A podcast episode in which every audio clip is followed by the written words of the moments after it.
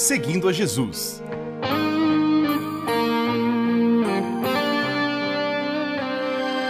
Na apresentação, Carly Friesen.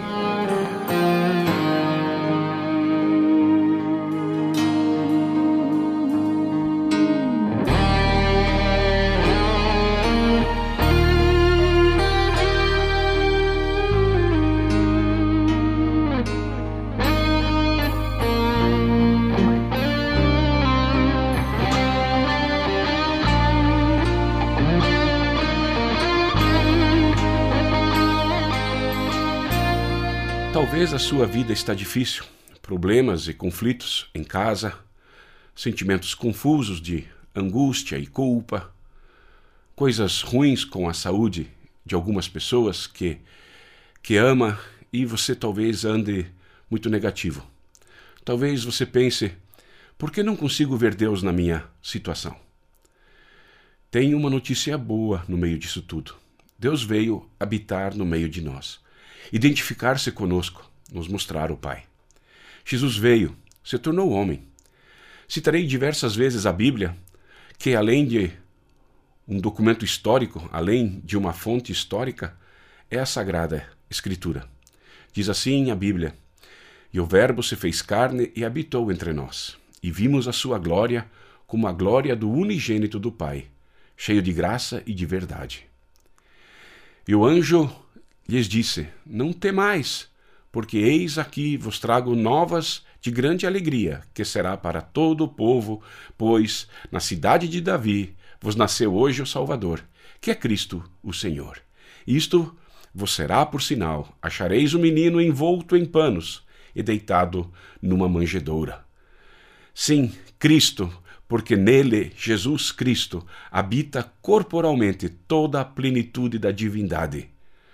Essa encarnação de Deus em Jesus nos dá muita esperança. Mas mesmo assim podemos sentir que isso não afeta ou muda os sofrimentos pelos quais estou passando. E então, o que fazer? Lembramos dos sofrimentos que ele passou para nos levar para perto do Pai.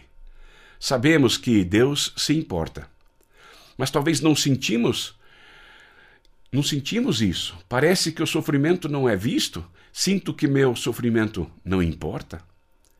Lembrar algumas situações da vida de Jesus pode, nesse momento, ser útil. Jesus sofreu. Herodes tentou matá-lo quando era um infante, um bebê. Precisou fugir às pressas, escondido para o Egito, passando pela região de Gaza. Mais tarde, Jesus passou por tentação no deserto, estratégias terríveis do diabo procurando arruinar o plano de salvação. Jesus sofreu perseguição dos líderes religiosos. Há relatos nos evangelhos que dizem assim: e chegando seus fariseus e os saduceus para o tentarem, pediram-lhe que lhes mostrasse algum sinal do céu. O texto bíblico continua e diz: E aquele homem foi e anunciou aos judeus que Jesus era o que o curara. E por esta causa os judeus perseguiram a Jesus e procuravam matá-lo, porque fazia estas coisas no sábado. Acabei de ler João capítulo 5. Jesus, por minha causa, passou por prisão injusta, espancamento, crueldades, coroa de espinhos e morte. E achado na forma de homem, humilhou-se a si mesmo sendo obediente até a morte e morte de cruz. Acabei de ler e confirmar a ideia baseado em Filipenses 2:8. Jesus se identificou com o nosso sofrimento. Jesus foi solidário. Jesus nos entende. O texto bíblico diz: Mas ele foi traspassado pelas nossas transgressões e moído pelas nossas iniquidades.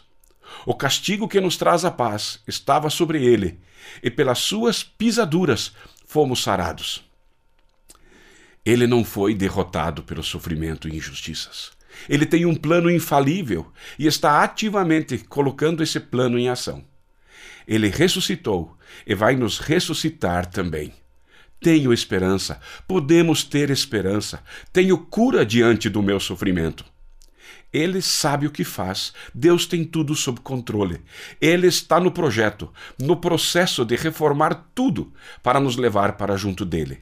Esse processo de restauração e reforma é dolorido e penoso, mas vale a pena. Disse-lhe Jesus: Eu sou a ressurreição e a vida. Quem crer em mim, ainda que morra, viverá.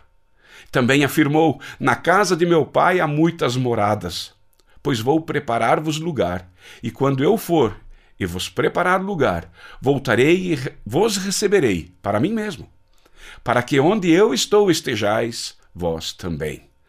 Lindo texto de João 14. Nossa passagem nesse planeta tem um roteiro seguro e bom. Deus está cuidando de tudo. Continuamos seguindo a Jesus.